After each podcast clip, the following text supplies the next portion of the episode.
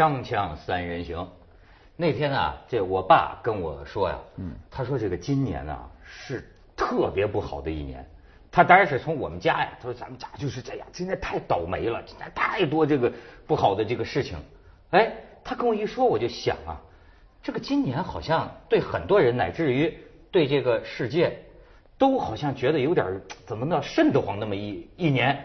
我们父子俩刚说完这个话茬，咣叽，飞机掉下来了，飞机掉下来，而且马马未都啊，马。马年呐，马马马航啊，哎，马年马未都谈马航，对，这哎，这你你小心点，真的，就你就说这个，我是说啊，这个概率，哎，他可能打下来，当然现在不是说打下来，现在联合国又改坠落哈，假如是打下来，他可能打下来任何一个航空公司的，你说打下打下的就是这个这个这个那个马航飞机还没找着呢，再次打下同一个航空公司的航班。这是什么概率？我认为你六合彩都没有这个概率啊。对，所以我我我第一次听到这个消息的时候呢，我第一反应还还反应错了，我说啊，那飞机找着了。对对对，我跟你一样。对对对，我跟你一样，我一看到这新闻下，哎，终于有消息了。对，我第一反应是这个，后来一看，不是打下来的，然后我一下就想起一句话，就中国人过去老讲的一句话，叫祸不单行。对马航真是祸不单行，福无双至，祸不单行。对，还有事不过三。而还想再来一出是吧？事不过三。不过这事儿有点太大点了，就是尤其在媒体发达以后，你看以前被打过民航说，媒体没现在这么发达，尤其没有自媒体，嗯，没有网络媒体，过去都是你还是靠看报纸，报纸多晚呢，而且更新一天一更新。现在，现在的新闻是因为有了网络，有了这个电视台，它不停的更新，所以这个事儿就变得非常的漫长。一会儿一个消息，一会儿一个消息，这时候给人的刺激就变得非常大。没错，尤其现场你能看见，过去你看那现场就一张一张照片，黑白的。你现在你看这照片，而且你就说这个媒体啊，我看这两天这个微信圈上他们都在传一个，说是荷兰，嗯，甚至还是对比。就是说啊，呃呃，死的最多的是荷兰人，但是说荷兰这个国家和这个媒体在应对这件事情上的这个态度是吧？就是第一个就是展现出啊对这个嫌疑国的国民的那种善意，就是他首先从这个荷兰的这个头吧，总统啊还是首相总理我不知道，就是荷兰有国王，所以只有首相啊首相，就是弄不清他们这个，他就说一就他讲话。就非常的谨慎，就是我已经跟几国首脑通电话，呃，这个事情呢，这个调查清楚之前，我们好像还不能做什么结论。但是呢，这个荷兰的媒体啊，他拍，比如说第一个拍这个现场，你就可以感觉文明国家，它这不一样。他一拍这个现场啊，那些这个尸带尸体的东西啊，他都回避，不但回避，而且一般不访问受害人家属。就是出这个死者的这个照片呢，他出的都是证件相，证件相，他不主张出他生活当中的照片，以免让人联想到这个生死之间的这种悲惨哈。另外呢，就是说不不呈现，不得呈现这个被害人家属悲伤的这个这个感觉，因为不去不去过分渲染，不去就要给人留下尊严，甚至于呃，这个这是一个在荷兰的华人写的，他就说。我们中国的媒体到拿来这些个那个尸体残骸的现场照片，甚至唯恐人看不见呢，还画一红圈！你看，这是那个残肢，对吧？他说这在荷兰媒体绝对不会出现。然后他说，甚至荷兰这个电视台播这个东西啊，他哪怕没有出现这个图像，但是有一个目击者的口述，只是放出了声音。嗯。但是在这个声音放出之前，电视上先打出一行字幕，就是说接下来的这个信息啊。有可能会让你觉得不安，或者是怎么样？你可以选择回避，回避。然后呢，这个这段声音就放出来。这段声音是一个现场目击者就说呀，这个尸体像雨一样洒下来，打下来，打到房顶上。他说这个声音也就出现了一次，就再也没有播出了。显然也是因为会让人们联想到这种这种惨状，非常恐怖。而且尤其一个不容易的一个地方，他就说。荷兰的这个电视台哈，连篇累牍的出现这个事情之后啊，连篇累牍的不是阴谋论，不是说谁打的或者制造。你在荷兰的包括社交网站上，都很少见到煽动种族仇恨，或者说俄罗斯是凶手，或者是很少吧，不是说完全没有。而且电视上播的是什么呢？乌克兰的民众跑到乌克兰的这个荷兰驻呃基辅的使馆献花，甚至在接受采访的时候啊就流泪。哎，俄罗斯的民众到这个荷兰驻俄罗斯的使馆献花，甚至还呃这个送上卡片，上面写着对不起，什么接受采访都是，就说他释放的是啊所在国或者嫌疑国的这个普通民众对对荷兰的这种这种死难者的这种善意。按照我们的话说，就是正能量，全是往正面走，他不往负面走。但是你看我们的新闻中也能看到一些，你比如说我那天特别震撼的一个就是，呃，刚一开始嘛，因为这个这个事故啊，第一很容易找到现场，第二呢非常广阔、非常开阔的场面，不是那种呃谁都去不了的。这个这场场地任何民众都在旁边围着嘛。然后呢，有有有很多记者去了以后呢，有一个满脸套着一头套的人拿着一枪这么站着说：“你赶紧走。”那个底下字幕，你赶紧走，说我不属于任何政府，你看赶紧走，我都非常横，就是不许人在那儿很久留，那些就是当地的那些反政府武装。他自个儿说的，我不属于任何政府。此刻人民共和国啊，对对对对那个对对，那个话说的很就很不客气，然后那些记者顿时就直了，直了以后赶紧就往车上走，因为这人告诉你，开始警告你了，就说我不属于谁，你甭跟我说谁谁谁，你就先得离开。所以他这次呢，由于他这个他是空中解体吧，应该还算是空中解体，所以不会是太高空的解体。对对，太高空的人就烂了，都找不到了。对我看到好多那个就是遗体呢，都还是比较完整的，不是那一块一块的。他还能偷信用卡吗？对，那当地的人还还能从他们身上信用卡都有的花了。嗯呃没有，这个这个这个荷兰银行工会已经说了，没有个人识别码无效。用不了，无效是无效，但是他们偷是偷了，就说明我我不是说有细软的丢了嘛，就是说钱呐，不是那个解体不是在非常高的地方，对不对？对，哎，而且有一个就我觉得就很奇怪，有有有一个人那个家里啊特别烂，然后呢有一个遗体直接就是从这个呃高空坠落，把他们家房顶砸一窟窿，直接落在那炕旁边。我说他那什么房啊？他那房也太康点了，哐当！不是，要是万米高空掉下来的，那这个冲击力非常。不是万米，不不不万米，那人就烂了。他就是那人还是个整体落的呢。那个那个屋子之烂都不能想象，那地儿也忒穷点了。难道这就是他们地区冲突的原因吗？对，有可能。所以我是我是觉得哈，就是通过这事儿，我第一个反应就是。就是国家安定是一个很重要的，国家不安定看的就是这个烂现象。所以今到今天，你说啊，呃，所有的这个国际组织去调查说，现场肯定是严重被破坏，是吧？严重被破坏就包括好多东西丢丢失，细软的钞票你就甭想了，谁看钞票不去捡，这那个地方是不可能的。在我记忆里。以军队的武器打落一个民航客机，就是非常非常罕见，就是很少，很这些年很少。大韩航空啊，当年苏联打的呀，但当年俄罗斯打的呀。那那是因为他们认为它是军机，有战机上去警告，警告他不理，警告了不理，对。然后就是明明确确，就是这个事情清清楚楚，就是把它当他有当军用的目标来打掉的。这次根本没同，而且他们现在西方，你刚才讲的一片和平之声啊，但另外一方面，很多人说这是这是那个冷战结束以来，就是冷战结束以来最大的一个恐怖事件在那里。嗯，那是个最大的，包括这个荷兰首相一句话讲的非常重啊，说普京现在是最后一次表真心的机会啊。哎，我是瞎想哈，我觉得普京现在的这个表态啊，是什么意思呢？嗯。他你看，并没有说是谁打的或者谁不是打的，他就是说啊，如果就那意思，乌克兰不制造这个地区冲突的话，今天的这个事情就不会发生。对，你说他说这话什么意思？他这句话的推理哈，如果是他的反政府武装误击，就把他当政府运输机误击，他这句话也讲得通。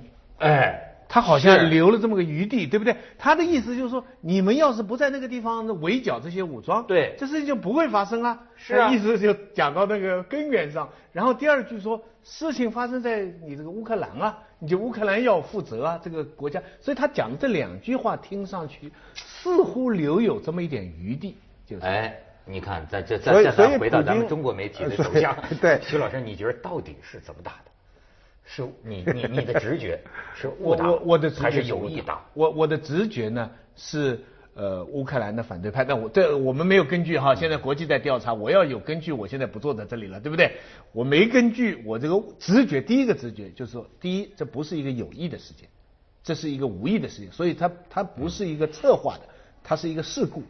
而这个事故呢，应该最大的可能性是反对派用了俄罗斯的导弹，甚至也有可能有俄罗斯的军事人员在帮助他们打这个运输机，这也不排除。他们不是说有有军事人员过来过去，对不对？但是这个事情从客观后果来说呢，是对乌克兰政府有利的，因为他取得了全世界的民心，他整个局势他构成。所以要是从谁获益这个角度来讲。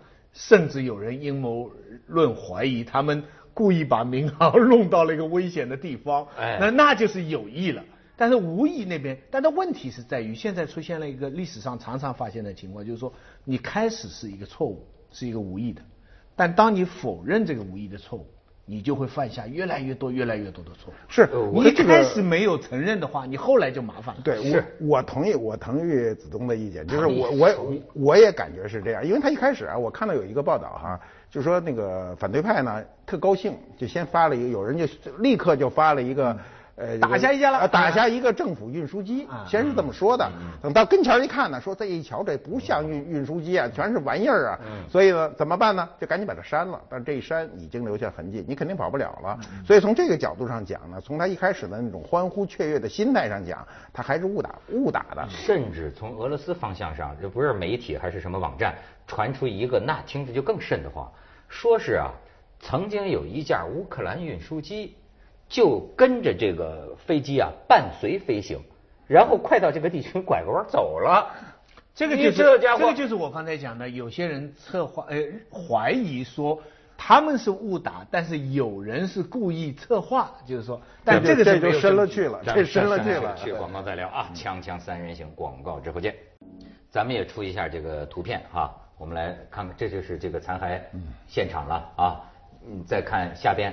这个啊，就是有一位俄罗斯网友声称，那天晚上六点四十五分，他呢，呃八点四十五分，他跟着他追尾，他不是追尾啊，他跟在这个大军用卡车后面拍下了这一段视频，他的行车记录仪拍到的这个帆布盖着的，他认为呃是山毛榉导弹发射系统。你再看下边，这个就是呃一张照片中的机身上面看出来没有，有一个脸盆大的一个窟窿。有人说呀，那比脸澡盆那么大，脸盆，这就是，呃，这就是导弹射穿了，就这么射进去的。哎，我出示的这三张照片，充分说明了这几天这个证据的不靠谱性，你知道吗？就是各种各样的这种证据就开始出来了。嗯，哎，马先生，您对国际政治的嗅觉，让您对这事儿有什么分析？嗯，我觉得这事儿呢是在一个就是一个极为极端的时候，就是。俄罗斯现在是被孤立的，所以普京出来上上来就说：“你们不要在利用他，不要在事情没搞清楚之前，你把它政治化。但是这事迫不得已必须政治化。你说我们当一个事故去处理，这个可能性是没有的。所以普京在这次，包括这次出出席金砖会议，你看他上这边来了。如果不是这样，我觉得呢，普京都未必他那么牛的一个人。所以这个事情的处理呢？”如果有极大的阴谋，这里可以假设无数个阴谋，可以设计的越来越复杂。但我们看到是一个民航被击落，因为民航被击落比军机被击落在全世界影响大多的大大多。如果他真是打下来一个政府的一个飞机，估计这两天都没人说了。但是但是中国网友那个跟帖都是什么三战来临了？我说什么叫三战？三战第三第三次世界大战来临了？对，不会，呃，是当然不会，当然当然不会。但是我我因为你看奥巴马这次他自己十几分钟的讲话，这个事情只提了四十秒。我我个人的另外一个直觉就是说。西方整个西方对普京没办法。对，还有一个就是他们对这个事情的判断，首先是没有的。我不认为西方有个准确的判断，说到底是怎么一回事儿。也许他内心有一个判断，比如他认为是误打误撞，但是呢，他不愿意承认这个误打，因为承认误打这个事儿就淡化了。如果我认为你是个阴谋，或者说你就是一个强权的展示，那这样的话，他西方就有有力量，更多的联联合更多的人来制裁你。不，我觉得他不是不清楚这个事情，他也他只是现在大局势啊，他没西方没有一个准备是对俄罗斯采取更全面、更强硬的行动。他就是就是看到普京怕，他看到普京没办法。对，还有就是俄罗斯事情啊，跟欧盟的很多关系。如果说是是在呃艾森豪威尔啊或肯尼迪那个时候哈发生这么大的事情哈，这就这个事情就会无限的升级，就会迅速升级。你看现在没有事情很快的升级，即便将来有一天西方确定说是你们的这个误打什么什么这个事情。他也没有办法做太大的行动。那当然，这里还有还有几个前提。第一个前提是，首先打的是马航，马来西亚航空公司是一个很小的，在国家也小。如果你打的是一个美国航空公司，你打一泛美，那这事情完全不是这个这个状态。对，如果再有这一飞机的人，主要的人，大部分人是吧？百分之五十以上是荷兰人。荷兰跟俄罗斯的贸易关系非常大。所以荷兰特别谨慎处理这个事情，它还有后面的事情。如果彻底翻翻脸，值不值？而且这个事儿呢，又不是从从理论上讲，它又不是跟俄罗斯直接发生的。如果这导弹从俄罗斯国土上直接飞起来的，那就好说得多，对不对？你又是理论上讲是第三国对着荷兰跟俄罗斯之间是第三国发出来的，这第三国呢又不是纯粹的一个国，是变成是两拨人。这两拨人一个是政府军，一个是非政府军，是反政府军。从这个地方打出来的，究竟是他打出来的，还是俄罗斯过来打过来的，还是联合在一起打出来的？是想打的还是误打的？太复杂了，这个事情。太复杂，这所以他政治家就没法的很明确的表态。我看了所有的领导人表态，都大部分都比较模糊。莫非这个马航的命运就是扑朔迷离？对。现在有人说，可能马航这两起事儿啊，最终大概都是个一头雾水，就是说不清楚。你觉得能弄清楚吗？说这个事儿，对这个事儿相对比前面那个事儿容易一点。那个那个那个事儿一百多天可过去了，到今天这个事情出了，没有人再提三七零，三七零哪儿去了？那这好在还能尸首没有全找回来啊，找了我看了不到二就二百具吧，那可能还差一百具呢，大大约是个大数嘛。还在找那个尸首，不不那么好找，因为这漫山遍野都是嘛。你看他那个过篦子似的，嗯，找，而且那个他那边的什么向日葵啊、庄稼都长那么老高，那掉进去你不走到跟前根本看不见，你知道所以就非常惨。对于人类来说呢，前面那个马航的事故更大。对，它是一个科学事件，那没了，它不是一个经济政治的事件。对，它是全人类的一个挑战。但是要是这件事情一天不解决，在我看来，那个联合国安理会啊，应该通过个决议。继续追查 M 三七零，对对对，那也可能是阴谋论，那东西没了。那个啊，要是阴谋论也也还好了，我就觉得要是它是纯粹的一个，对对就是科科技缺陷，叫咱找不着。这个这个这个事情太大了，但目前这个事情呢，当然了，我们就冷静的说，它三个层次，一个是事件的真相，第二个是乌克兰的局势，第三个是新的冷战的可能性，我们要把这三层切割开来。其实其实切割开来，要是切割开来，前面一部分是不难解的，其实还是解得出来的。你知道，你刚才讲就说这个拿普京，呃，没办法，没办法。这个普京我还记得，就是当年乔治，就是那个谁啊，乔治布什，布什当总统的时候，那普京曾经当面就关于乌克兰说过这个话，他说这个乔治，当然就是布什了，他叫说乔治，你要弄清楚，乌克兰不是什么国家，乌克兰是什么国家？说乌克兰它的一部分这个领土算欧洲的，它的大部分领土是我们送给他的礼物，这他这么看。但是呢，对于普京来说啊，我就发现他跟这个北约之间呢，也有一个什么呢？受受受挫折的，受受他认为受侮辱的一个历史，就是当年我俄罗斯本来想跟你们贴的，但是到后来我发现你们还是当我敌人，你们也不拿我当回事儿。这个里边，你要你要说起导弹问题啊，我知道有一个事儿，就是说啊，北约曾经跟俄罗斯，你知道矛盾就矛盾在这儿。这个北约它的目的是什么？但是这个这个北北约曾经跟俄罗斯达成过一个协议，好像是类似于啊，俄罗斯有条件的这个参与到北约导弹防御这个系统里来。当时啊，这个俄罗斯驻这个北约的那个大使啊，好像叫什么姓罗的罗格基，但是他不是中国人了。他曾经就打过一个比方，他就说啊，说这就好像啊，这个猎场的看守人，他邀请我们呢，呃，邀请熊啊，猎场看守人邀请熊啊，跟他一块儿去打兔子，但是我们发现呢，拿的却是打熊的猎枪。你明白？这导弹防御系统本来是对俄罗斯的，所以你看这个东西因为他们天生的他们原来对苏联呢，一方面是他因为民族主义强大，另外一方面因为他是共产主义国家。那现在普京他不是他不用这个了，他说他也是资本主义啊，所以他们之间的这个理不顺了。你说共产主义，我给你看看，咱们这个编导毕峰啊，刚从这个布拉格回来，说他给我带回一个礼物，那这什么呢？这就是社呃布拉格的社会主义博物馆，但是这个俄罗斯套娃，对吧？可是这个俄罗斯套娃，你注意到没有？他画的是獠牙，这就是捷克的看法。捷克人心中的俄罗斯套娃。对对对。锵锵三人行，广告之后见。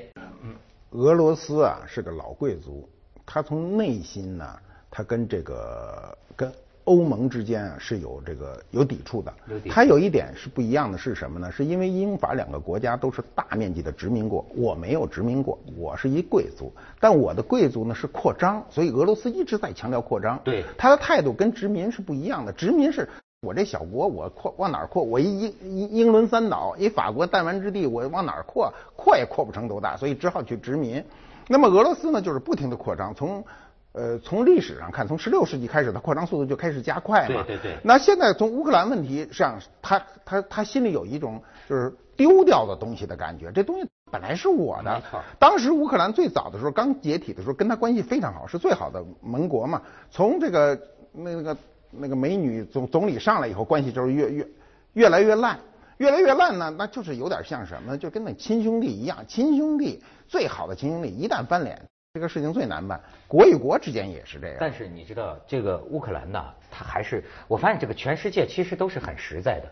为什么老是好像这个这个感觉想跟这个西欧就想想想想跟西方好，不想跟俄罗斯好？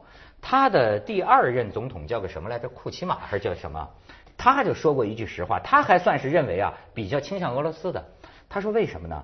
他说这就像是一帮穷人呢，不能再拉另一帮穷人进来了。他说俄罗斯自己的问题都没解决，所以这个人，哎，我觉得是不是说，假如有个地球村的话，就是其实都是一些自私的家伙。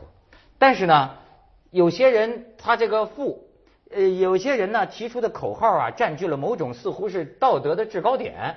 整个啊，就有点呃奔着西方去，你觉不觉得这潮流？像上次那海军基地克里米亚里面，那个就是以前英国跟俄国就是争夺的遗留下来的问题。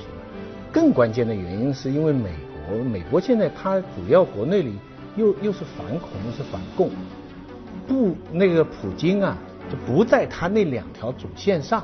嗯，你看他他弄不了他，对他他。美国就这两条，对对对对，这个普京又不是反恐又不是反共，他不知道该怎么办。